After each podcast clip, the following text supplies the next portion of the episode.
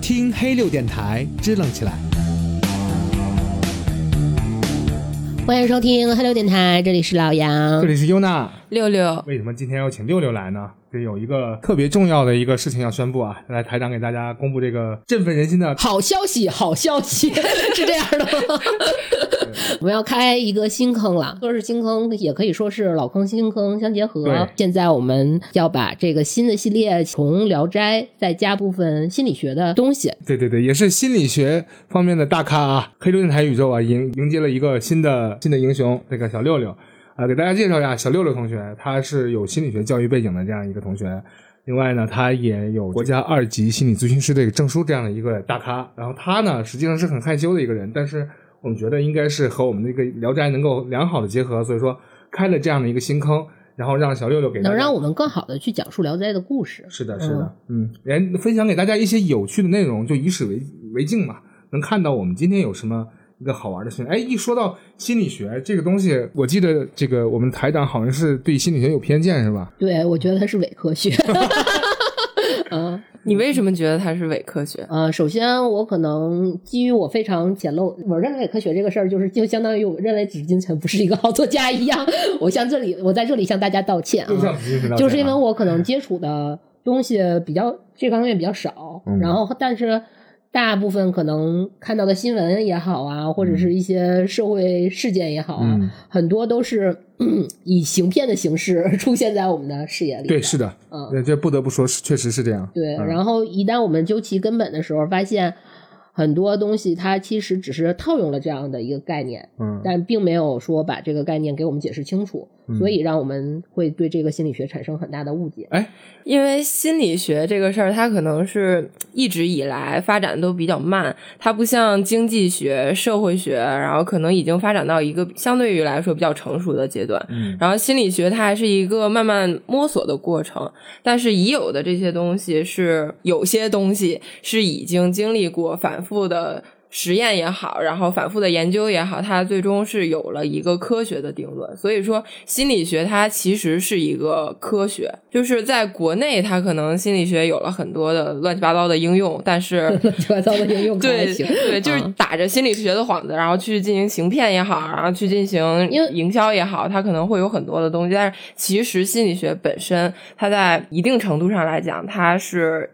还是一正在门科学，是对吧这对，它就像是一个小孩儿，还正正在成长。嗯对，他是个人。有个有一对我我记得有有有一个就之前大家都听说的例子，你还你还记得这个传说中大明湖畔的量子阅读吗？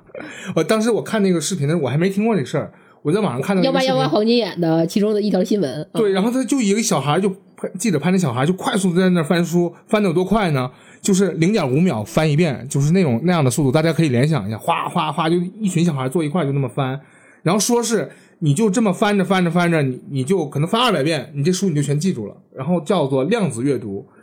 我记得当时我还当时其实有隐约的觉得他可能是盗用了某个心理学的一个现象或者是理论，但是他又觉得可能用心理学的这种方式，大家会觉得他听起来不太牛，对对要要要然后所以 他就有一个词儿得包装它，嗯对他包装它就变成了量子阅读啊啊，，这个叫什么遇事不决，量子力力学，对是吧？ 对对对对。你给我解释一下这这是怎么回事儿？它它有科学依据吗？其实是有科学依据的，就是虽然它可能夸张了很多，但是它背后还是有这个心理学原理存在的。就是呃，我给大家举个例子，就是说，假如说你现在看到你身边有没有一个柜子或者一个什么东西，书架吧就对，然后你盯着它看，你看个十秒钟，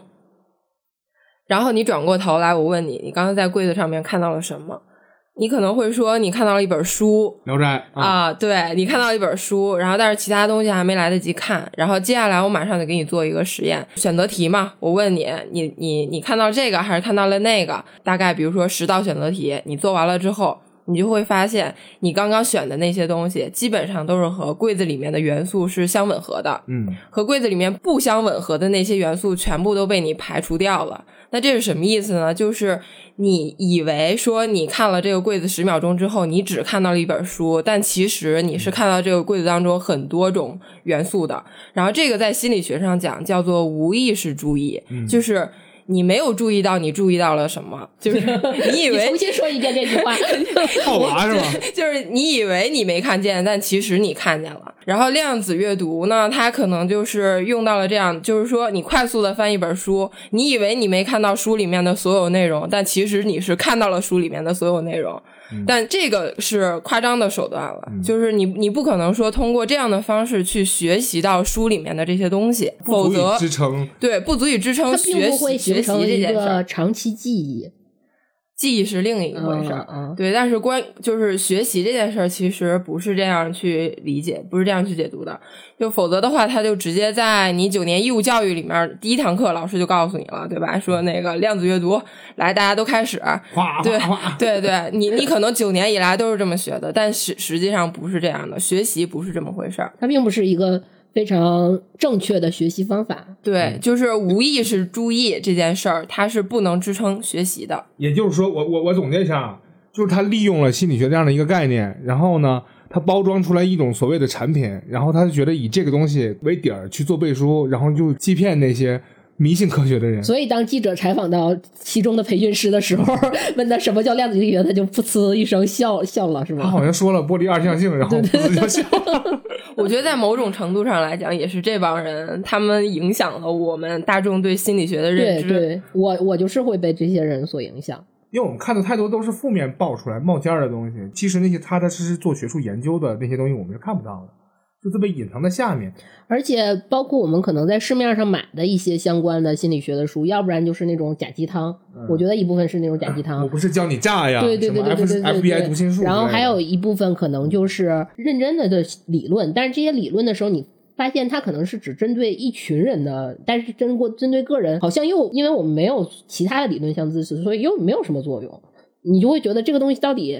是不是真的科学，就是会画上一个问号 所。以说，为了解决这个问题啊，这个我们呢就决定开这样一个心脑结合的一个对坑，对，因为我们也是这个做《聊斋》起家的，对不嗯对？我们的这个故事就万万不能少了这个《聊斋》当中的内容。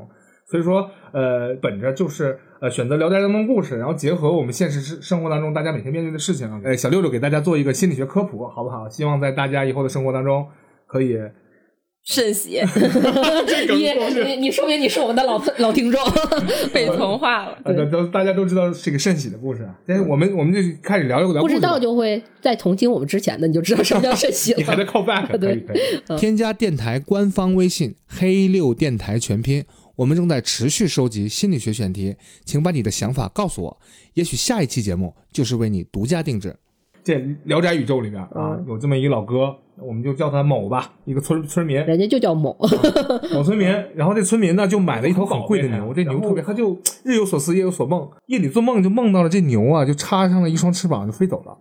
然后他觉得，我靠，我这么宝贝东西，我可能全部家底儿都买这玩意儿了，这东西要要飞了之后，我得多郁闷，特别不吉利。然后他就感觉这个梦要变成现实，叫应梦了，他就很害怕呀，他就一不做二不休，就把这个牛呢又牵到市场上，然后折价给卖了，就是卖了个便宜的价格，就让人给牵走了。牵走之后呢，这不卖了钱嘛？这个钱他说钱在我身上，他不会飞走吧？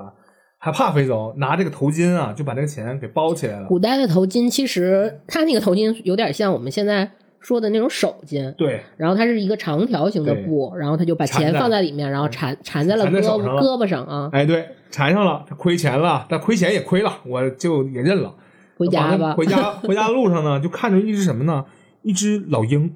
老扔。 老扔，它在吃一只死兔子，在那儿吧唧吧唧吃。然后他一看，哎，这玩意儿挺好的兔，兔这么可爱，真 好吃 什。么要吃兔子？然后他就走近了，就看那个鹰也没啥反应，也也不是很惊恐的，就是一般的鸟类，就是你一靠近它就飞走了嘛。鹰也没理它，专心在那吧唧吃。他觉得，哎呀。这玩意儿我是不是能逮一手啊？我这还能回回血。然后他就把这个鹰呢，他就觉得身上有一个好使的道具，就刚才那个捆钱的那个头巾，挺长的，对不对？然后他觉得这个东西挺趁手，趁那个鹰一不注意，他冲过去就把那鹰的脚给一捆。你看这个鹰在那吃的好好的，对吧？你这一拽它脚一扑棱，它就因为肯定会它挣扎嗯相当于是一个很长条形的布巾，然后它里头绑，你古代钱都是银子啊，或者是对嗯铜钱之类的，然后它绑完之后，它会有一个出，你绑绑东西你也知道，它后会出多出来一条嘛，嗯对嗯它就剩拿那个剩下多出来那一条绑住了鹰的脚啊，啊，就绑住那鹰一脚，那个鹰就开始扑棱它。估计它也看过《和平使者》，我特别想要小鹰鹰， 是吧然后想要这小鹰鹰一一扑棱，那个鹰就开始挣扎呀。然后他就跟这个鹰做搏斗，然后就一使劲儿，他没拽住，然后那个鹰呢就突然间就腾空而起，就把他那个布袋子装了钱的布袋子，也是把扣儿给蹬松了，对怎么的，在就那个一蹬折腾的时候啊，他没抓住，这鹰带裹着他的钱就飞走了。也就是说，这老哥确实牛被查双尸飞走了， 换了一种形式啊，啊对对对换了一种形式，这牛也没了，这鹰也没得着，这钱也被带走了，就就两手空空，但还剩点儿这个死兔子，嗯死兔子就剩了，就他就在风中凌乱了啊，就这样的一个故事。对，因为《聊斋》里面有很多这种短篇的故事啊，嗯也挺好玩儿的。然后，但是我们之前可能就没有一个好的突破口去讲它。然后今天我们就 用小让小六六用这种方式来看看我们能如何跟大家来聊一聊这个《聊斋》的其实故事。我要总结的话呢，就是他这个他要不乱想，他就不会去卖牛；要嗯不卖牛，就看不看不着这个老愣。他想拿那个老愣去回回血，结果老愣把钱都带蹬走了。那是不是因为古代没有薯片儿， 当然没有哗啦哗啦被招一搓的话，鹰就回来了，哎招是招吧？不回来啊？那小六，你怎么看这个问题呢？嗯，我比较感兴趣的是这个故事的后半段，啊，就是对于他来说，弄这个鹰其实是没有成本的嘛。因为原文当中说他吃这个吃货鹰正 正忙着跟那儿吃呢，对吧？然后你直接一抓那个鹰就能抓得着，对，他是这么想的，对他是这么想的。事实上也是这么发生的，对，他就没怎么费力气，直接就把这个鹰给拿住了。嗯，他要是不折腾这个鹰，也就不会有后边钱财的损失。为嗯什么我要说这个呢？因为生而为人，古今很多人性都是通就的。我们讲《聊斋》一直都是这样的一个、嗯一个出发点。对你说，如果要是放在今天这个事儿，它其实一点都不奇怪。我们现在把它讲出来，大家也都能理解这个人他的动机，嗯对吧？也不会说这个人对特别贪小便宜，要是怎么着，就是我们都能理解他。上不了社会头条，社会条新闻头条对对，就是这个事儿背后的心理学原因，直到说放到今天，我们每天都在面临着，它每天都在发生。嗯我举一个例子，就是现在大家都网购，对一个东西肯定不陌生，啥？那就是包邮。几年前，亚马逊书店推出了一个活动，就是你买书到多少钱，然后你就可以免运费，直接我把这个货给你送到家。嗯这个在今天肯定特别常见，就是各大。电商对吧？他们都推出包邮的活动，对嗯但是其实，在几年前，这个亚马逊这事儿是首创，嗯，那个时候还没有这么多，就是他是第一个发现包邮这个事儿能够促销的这么一个手段，然后大家就纷纷情愿说花更多的钱，然后去买更多的书，然后嗯来换取这个免运费的待遇。 OK，但是这次活动呢，在法国并没有增加销售，就亚马逊法国就对不好使对，然后说为什么呢？一调查原因之后，发现这个法国亚马逊他们当时采取的策略是，你花多少钱买了更多的书之后呢，我给你一块钱运费，然后给你送到家，啊，不是免费，不是包邮，那就对是法国的偏远地区也是一块 钱，那什么金那什么三角也是一块钱是吗？这意思？，对，就是它一块钱并不是免费，但是他后来发现这个销量跟其他地区差了非常非常多。嗯他们后来把法国也变成包邮，结果这个销售额就立即大幅增长。嗯，这说明什么呢？就是说这个一法郎已经足够划算了，但是法国人不买账。几乎没有反应，嗯免运费就带来了热烈的回应。这就是我们常见的包邮活动：天猫超市满八十八包邮，京东超市满八十九包邮，浦东超市满二十九、三十九、四十九包邮的比比皆是。对，几乎成为了现在商超，呃，线上商超们纷纷遵守的基本法则。那这是为什么呢？为什么说我们为了六块钱的运费去多花十几或者说几十块钱，然后去凑这个？甚至上百块钱。对，就是你，你其实可能根本就不需要，就你后来买的这些商品不是你第一需要的商品，但是你也为了这个包邮那去是不是就买等于了我们其实是为了六块钱就剁个手，你的手就值六块？一个手指头一块二是 吧？嗯，其实这就是六点能划算点儿。这就是免费的第一种形式，包邮。嗯免费它其实有很多种形式，我们接下来将选出四个非常典型的作为心理学新坑的第一个系列的组成。就之前我有个心理学老师，他曾经在我们嗯第一堂课上说了一个观点，嗯这个观点至今仍然嗯影响着我看待这个世界的方式。他说，学完心理学，你一定会比没有学过心理学的人更加成熟。嗯这个成熟指的是看待这个世界开辟了一个新的第三方视角，什么意思呢？就是说你把这个自己从这个事儿里边抽离出来，站在一个旁观者的角度去看待这个事儿的因果关系。嗯，我相信听完这个免费的系列，你会对这个生活中的所有和免费相关的事儿和人都会有一个全新的看法。那免费这件事儿到底是什么心理学原理呢？那我们接着往 下聊。啊包邮，其实它触发到我们心里那个点非常简单，就是利用了我们损失厌恶的心理。损失厌恶呢，在心理学整个大的框架里面，它是属于偏见的一种。损失厌恶是偏见的一个子集。偏见有很多种，比如说我们常见的地域性偏见，有人说上海人细腻，东北人好面子，这就是一种地域性偏见。哦，就开地图炮呗。对我们之所以常说克服偏见，是因为偏见的时候会附加产生一种叫做偏见盲点的东西，它有两个特征，一种是我们偏见的认为我们比大多数人更客观，更少偏差嗯；另一种是说我们偏见性的认为自己不存在偏见。什么意思呢？就是说的好像是我是 吧？对，什么意思呢？就是说我们在产生这个偏见盲点的同时，就会伴随着两个特征，然后一个是说我觉得我是对的，然后我还不觉得我是，错 了，，我还不觉得我我是因为有偏见所以才我这么认为。我是公平的、客观的。对，嗯，损失厌恶其实我是我们更倾向于避免损失，而不是试图获得利益。哎，等会儿啊，这个避免损失和这个收益获得收益，它不是一回事儿吗？不是一回事儿。避免损失说的是你已经有了一个东西，嗯然后我说让你把这个东西给去掉，或者说你给别人，拿走。对，然后这个对于我来说是一种损失嘛，对吧？嗯因为我已经有了，然后把它给拿走，这个是避免损失。嗯然后试图获得收益呢，说的是说我现在什么都没有，嗯然后你要给我一个东西，我获得这个东西的大与小是这个收益的大与小，是我们在考虑说获得收益的时候的一种决策。这个避免损失和获获得收益是完全不一样的两码事儿。哦，我们把它混为一谈，实际上是搞混了。实际它这个彼此独立的一个事件。嗯对，一个很好的例子就可以说明，就是在这里大家也可以尝试着去做一个选择题。有一天我在街上送优惠券儿，这个优惠券儿 A 价值人民币一百块钱，嗯也就是说你可以直接拿走价值三十元以下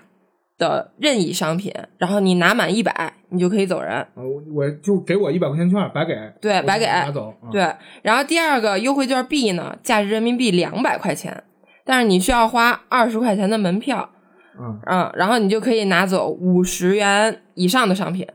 然后拿满两百，你就可以走。你要哪张优惠券？还得花钱。我要免费的一百元的那个。嗯，对，当然说你不是托儿啊，我的意思就是 说听因为特别像图儿，对对，就是因为优惠券 B 它是需要花二十块钱的门我票，靠，等会儿我要插一下，优惠券二二十块钱门票这个问题，我万一我要是觉得我这二十块钱花了是吧？我花了二十，你那东西要是它不值五十块钱呢？就是你虽然标了五十，但是我觉得它可能不值五十，我就这二十可能就买了一堆好像两块钱的东西，但是你那一百块钱那券我一分钱没花是吧？我 进去我免费捞着就走，我也不管你那东西是假的真的，因为我没付出任何东西，我就拿走就好了。你那东西就算两块钱我也骗走。我们凭空想象是这样的原理，对吧？对啊，我真的测试了一百个人，嗯他们的年龄从二十岁到六十岁不等，也就是说从年轻人到老年中中中老年人，嗯然后都涵盖。结果百分之九十九的人都选择了要价值一百块钱的那个优惠券 A。即使我跟他说的是，就是旁边超市搞的活动，我们经常去那个超市搞的活动，嗯。嗯，然后大家也还是会去选择那个优惠券 A。那你要是那个超市的话，我考虑考虑 B 啊， 我拿桶油就走。 对啊，但嗯明明优惠券 B 比 A 的价值实际上是高了一百八十块钱嘛，对两百块钱刨出二十块钱的门票，嗯，对吧？你还能得一百八，怎么着算你也是比一百块钱更多，对但是大家还是愿意去选择那个优惠券 A 一百块钱的那个。 那这是为什么呢？对，大家理智都丧失了吗？其实不是的，单纯就是因为免费的位置特别的特殊。免费的第二种变化形式是运费险，我们说的第一种形式是包邮嘛， 对，然后接下来我们说第二 种形式是运费险。有人说运费险跟包邮不是一个意思吗？ 我想说，对，但其实不是这么回事儿，这是商家奸商们搞的一个策略。可以说，他们不仅是长相不同、年龄不同，甚至连品种都不同。嗯为什么这么说呢？就是从线上产品的角度嗯，包邮是在解决你考虑运费成本时候的担忧。就是你只要买我东西，我免费给你送到家。嗯但运费险呢，它解决的是你考虑退换成本的担忧。嗯一个是运费成本，一个是退换成本的担忧。你只要买我的东西不合适、不喜欢，我免费拿走。嗯，我在网上看到那种，比如说一个四十块钱的东西，假设就是一个手机壳，好不好？它包邮，然后你在点击购买的时候，它会告诉你商家赠送你运费险。就相当于是他同时在搞包邮和运费险的两个策略。嗯，啊，嗯，可能这东西价值十块钱，我花四十买的。对对啊，就这就他就把这三十就挣走了，是吗？对，在购买的最后的决策环节，包邮实现的是你动动手指就有了，嗯但是运费险实现的是零成本退换。在互联网时代，我用我手里的钱换你远在天边的物，不好，我可以再换回来，没有任何损失。这是从产品角度对它的解释。那么从心理学角度，它是不是损失厌恶的心理呢？嗯我们可以进一步的去还原使用运费险的场景，比如说你去买瓜，你微信支付之后，商家给你送到家，并且承诺不甜，我免费拉走，钱还送到你的账户里。你想，我也就动动手指头，大不了不好吃就退呗，对吧？能损失什么呢？商家一听乐开了花儿，这是为什么呢？ 现在一听你说这，我可不困了啊。，对啊，因为商家偷换了一个概念，就是他从购买营销变成了退换营销，就是两种营销的策略。他从购买营销变成了退换营销，嗯因为购买是一个过程嘛，对吧？你从看商品，然后到最后选择，然后挑嗯付钱购买，然后最后要退换嗯，这是一个过程。它是先给你解决了购买这一块儿，后给你解决了退换这一块儿。嗯，这是不太一样的思考模式。就是你在正常的挑选西瓜，准备买来一个给这个平平无奇的夜晚增加一点色彩这你真文艺。对。但是在购买的时候呢，你害怕不好吃，又来回对比，看看自己别买贵了。一来二去的，商家说你别挑了，我家这个你随便买，不好吃我给你退。然后你一想，虽然说有点贵了，但是不行就退呗，对吧？结果你猜怎么着？到手之后，你切开了一口，不是你你切开，你把它给切开了，然后你尝了一口，你说好吃，又甜，水儿又多，嗯但是比前天那个差点事儿，又贵了十块钱，那还退吗？要不然算了吧，大不了下回就不从这儿买了呗。为什么不退？因为退的时候你要考虑的问题是这东西不好包装啊，或者要是回去碎了怎么办呀？老板也挺不容易的呀，要不然就算了。新东西到手的时候又新鲜又满足，还很兴奋，等等这些因素都在告诉你别退了。但是显而易见，这完全是两套思考体系。哪两套？就刚才你说的晕晕了吧你？啊，就是你买的时候，你想的是说有种种嘛，它贵不贵啊，好不好吃啊，对吧？嗯这是一套。嗯然后但是呢，你退的时候，你想的又是另一套，就是它会不会碎啊？啊然后然后我又很兴奋啊，什么这这是完全的两套体系。嗯这就是为什么退换货要有单独的一套营销体系。我明白了。不管是当年的村民某抗拒不了那个吃货鹰的诱惑，还是今天的网民某抗拒不了这个包邮和运费险的诱惑，嗯都是我们作为人类对于免费这件事儿难以抗拒，其实是一样的。免费的本质到底是什么呢？我们接下来摊开了，好好给大家科普一下。好的，我们都知道，在二零二二年的世界中，免费已经不能等于白给了，它一定得捎带点什么坑才行。我懂，我懂，就是免费手游往往最贵，是吧？就就是往里后背后的隐形的成本就会特别特别贵，特别特别多，对你花钱就你给你更更厉害的装备，嗯或者更好看，对对吧？？不影响游戏会更好看，但是那个钱可是特别，那个代价是特别贵的。所以说，在我们理智又精明的计算下，还是被一次又一次的套路着。这一切都是因为这什么呢？仅仅是因为零的地位非常与众不 同，啊我觉得不是，我觉得因为你们产品经理一个比一个猴精，但就是因为我们利用了这种大家对免免费这件事儿难以抗拒的心理嘛，对，所以设计了不同的套路，然后就引导着大家一次又一次的参与。你怎么能这么一本正经的把这么无耻的事情说出来，对，因为商人嘛，商人都是要赚钱嘛，你你赚谁的钱啊呢？别当解释了，别解释了， 我们接着，我们接下来就说零啊，零到底是怎么回事呢？啊，好，虽然但是免费经常附加一些坑，但是免费仍然代表着零元购买。我们先来看看了解一下零的背景。啊，零和一相对，对，在这颗蓝色的海洋星球上，嗯，零这个概念最早是被古巴比伦人发明的，有人发明，有人证明嗯。古希腊人隔空喊话，开启了有关零这个概念到底是否存在的辩论。他说的是某物焉可为无物，嗯就是一个东西它有没有可能是什么都没有，什么都没有？虚无，对，古印度人把它和一搭配起来，得到了两位数。古玛雅人和古罗马人都把零作为数字系统的一部分，但是零的地位的得到却是在公元四百九十八年。嗯，有一天，一个印度天文学家阿里亚哈塔从床上坐起来，叫道：“巴拉巴拉巴拉巴拉。”对，大约这段话啊，读了一个样后文， 大约这段话可以翻译成一位到另一位数值差十倍，由此就产生了十进制的概念。现在的零得到了进一步的延伸，它传播到了阿拉伯世界，在那儿兴旺起来，然后越过伊比利亚半岛到了欧洲。多亏了西班牙摩尔人在意大利惹了点烦恼，最后漂洋过海来到了新大陆，在美国一个叫硅谷的地方得到了充分的利用，来就是与鼓掌数字一结合。哎，这个文案是不是熬了二十多年啊？ 没干别的，就写这个了，真的是不是我原创 啊、嗯但是它确实是这么回事儿。摘引出来的。，对，嗯，零的历史源远流长，如今零的概念已经被广泛的应用。就拿我们身边的同事，是不是白天喝着零卡路里的饮料，深夜加班吃一点高热量的食物来奖励自己？ 单压了呢，白天零卡，半夜有加药。 对，为什么零的诱惑这么大？零点零一都不行，大家都丧失理智了吗？不是嗯的，单纯的是因为零的地位很特殊。接下来我要说的就是第三种免费的场景，就是白给，也就是说这个商品的价格是免费。商品价格是免费的是，就像你，我就平白无故给你个东西，是吧？对我们接下来插播一个小剧场，嗯，啊，我要要要我配合还是对配合？对你配合，但是你不用，就你可以遵正从我常的内心。对你不用你正懂清对 你不用懂情，你就正常配合， 嗯不是托儿对啊嗯。来，我现在给你一瓶水，啊，你拿好了，给我的，我白给你了，不要钱，不要啊钱，行行，嗯，，给你了。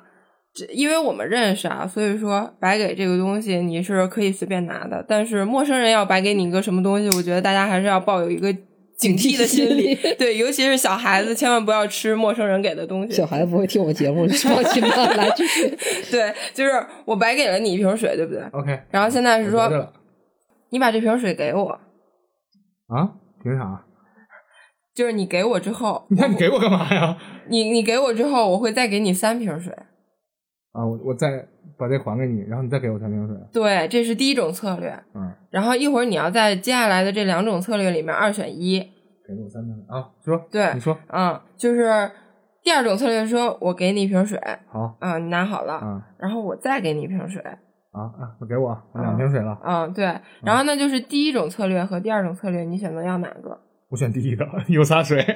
对，这个很显而易见，它是一个很简单的例子，就是因为我把这个问题给简化了，就是我给你东西之后，我再把你这个东西拿回来嗯，然后你能获得更大的利益，和我给你东西，我不把这东西拿回来，我直接再给你一个。嗯， 其实大家是更倾向于选择第二种的，就是在生活当中，大家是更倾向于选择第二就种是的。因为刚才那个比较容易算。对，刚刚那个太太容易算了，但是就一你在三瓶水跟两瓶水的区 别嘛。 但是第一，在你在第一个问题当中，你也出问了凭啥，你也会觉得会产生我一觉得个很疑有病啊惑。对，对拿走一个就不给我给我拿走，再给我仨，这不神经病吗？但是就很 如果是多了的话，你可能就算不清。 对，你就算不过来了嗯。对，因为你刚才还是有那个疑问嘛，就是我在说把你这瓶水给我拿走的同时，你又问了一句话说，凭什么我要给你这瓶水，对凭啥？对吧？因为你不刚给我吗？ 凭啥你要拿走这瓶水？ 对，所以那这个时候我再举一个例子吧，就比如说转发这个视频去朋友圈，收集三个赞，我免费给你一本《恐龙王国》精美绘本，你要不要转发？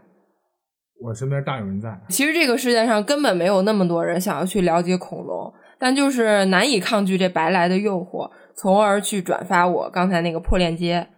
或者说损失厌恶在我们生命中如影随形。其实很多时候，它的趁虚而入，帮助我们做出了很多不需要的决策，就是原本你不需要它，但是因为有这个损失厌恶的心理存在。你还是去选择了去做那个不需要的那个东西的决策。 OK OK，对，零和白给大概就是这么回事儿。那么零跟零点零一的差别到底有多大呢？你要说到零点零一，我可有话说了。免费和白给是吧？因为这个，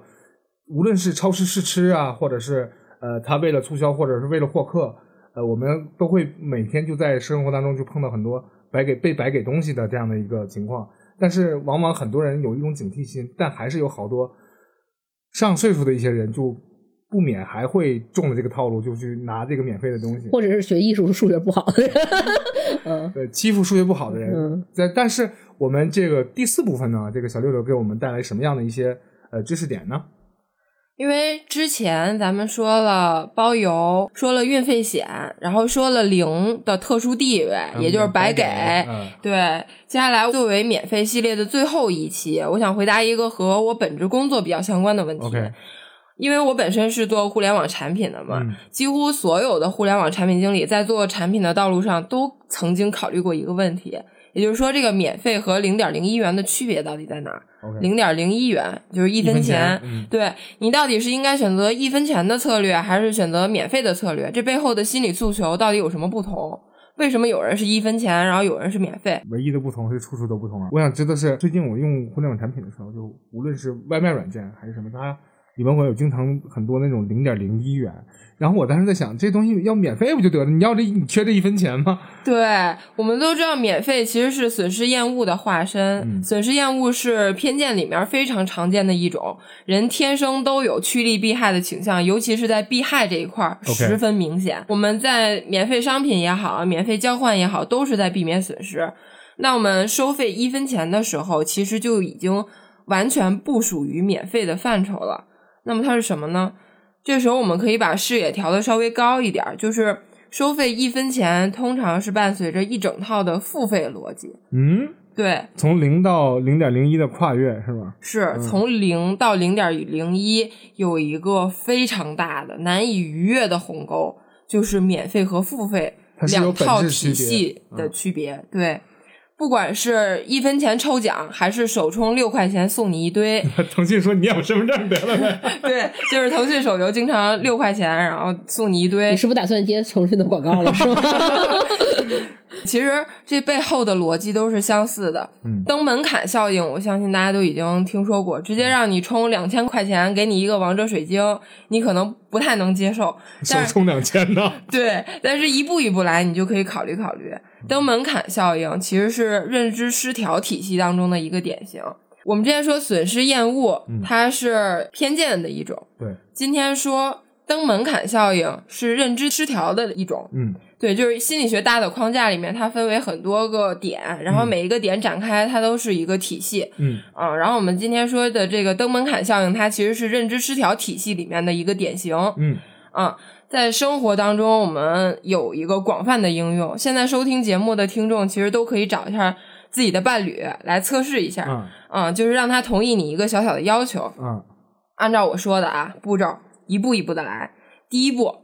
你跟他提一个比较大的要求。嗯，并且有理有据的说明原因。你给我买一个大项链儿，是吧，对你给我买你一给个，我买个 PS 五，你应该这么说。 嗯，PS 五，你给我买个房子，啊对，就是这种特别大的要求。啊还是你大，对他直接答应你了，你就赚了。 啊，嗯，那你那你就那你们就直接 结婚吧，的事情，对吧？那你就直接结婚吧。假设大多数情况他没有直接答应你，嗯这个时候你再提一个小小的要求，也能满足上边说的原因。对不对？那你就给我买个 PS 五吧。就是首先你提一个大的要求，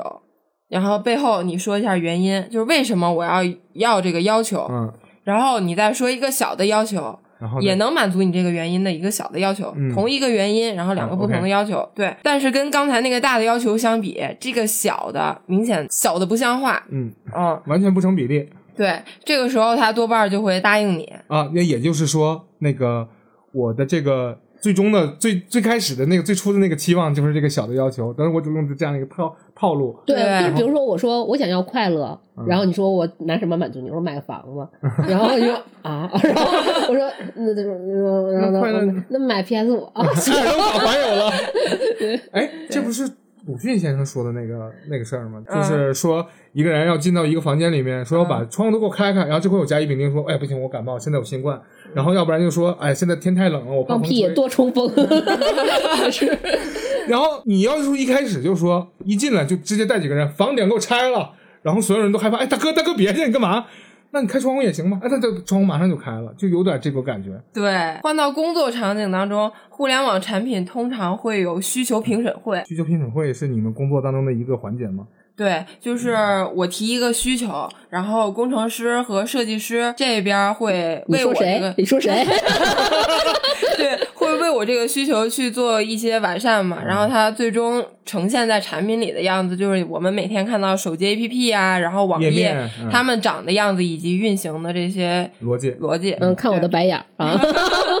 你就说码农，要不然就美美工 狗，嗯得罪人是吧？对对，通过预判，我发现这次需求不简单，嗯，你就那我复杂会在对非常复杂，我会在讲完我们为什么要做这个之后，嗯说我准备了两种方案，嗯先讲一个比较大的方案，这时候大家可能会提出一些意见，意思就是说。太复杂了，性价比不高啊什么的质疑，嗯然后我再讲一个我真正要做的方案，然后说这个相对简单一些，但是有一个难点，如何如何，大家的声音普遍就会降到很低，以至于我这个方案直接就通过了 哎。我这你这你这看我的白眼儿， 套路王啊！设计师应该经常会面对这种，或者设计师本身也会有这种吧。我你这种套路在我眼里就嗯嗯嗯你看来你们也玩的很溜啊，这这套路，这就是传说中的应用到了这个日常的工作生活当中，是吗？对，完全没有心情听完这一段以后，认知失调在生活当中有超多可以直接上手的小窍门儿，可以帮助我们应对生活中的人际关系处理、工作处理，就会让你复杂的工作当中遇到了很多原本可能看起来很难的问题，嗯说比如说我情商不够高啊，然后或者什么这些遇到的问题，然后它可以充当一个润滑剂，然后帮助你能够在这些问题当中有一个比较好的处理。怪不得有那么多人就利用这些东西去行骗，要不然就搞一些乱七八糟的。为什么一说到心理学，大家都在说行 骗？因为这个呃这个你，行骗的你们是根儿啊，我要为心理学证明。嗯。你为他代言 是吧？嗯，那我们这个免费的系列呢，就我有一个疑问，我们刚才把这个事情说的这么直白和明显，啊嗯将来如果我们还做收费类节目的话， 会不会给自己埋了一个大坑？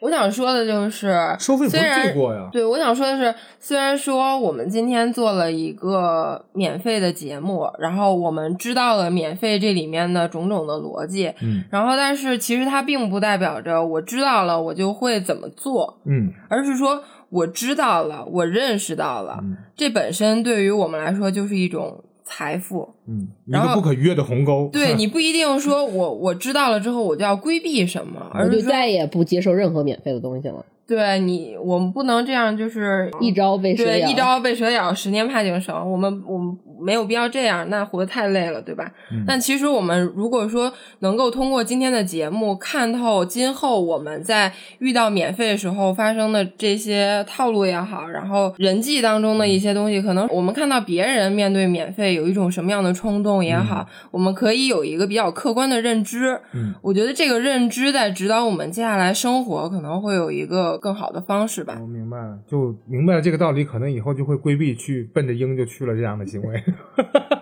对吧？牛就不用飞了。呃，那我希望以后呢，小六六能经常给我们做这样系列的一些节目，然后把你得到的知识呢，然后科普给我们，让我们也能够借一双你的眼睛来看一看这个世界，能拔高出来，是吧？我觉得这是个挺好的事儿。嗯，和大家分享吧。哎呀，姿态放这么低吗？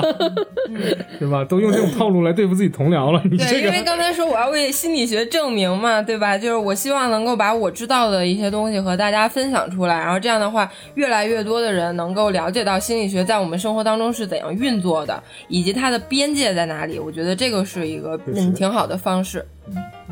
有范围的讨论，而不是把它指导生命当中全部了。我觉得这个是一个认知上的偏差，对，不能乱想啊。嗯，那好吧，感谢收听黑乐电台，这里是老杨。这里是 Yuna，六六，那下次系列节目再见了，拜拜。拜拜。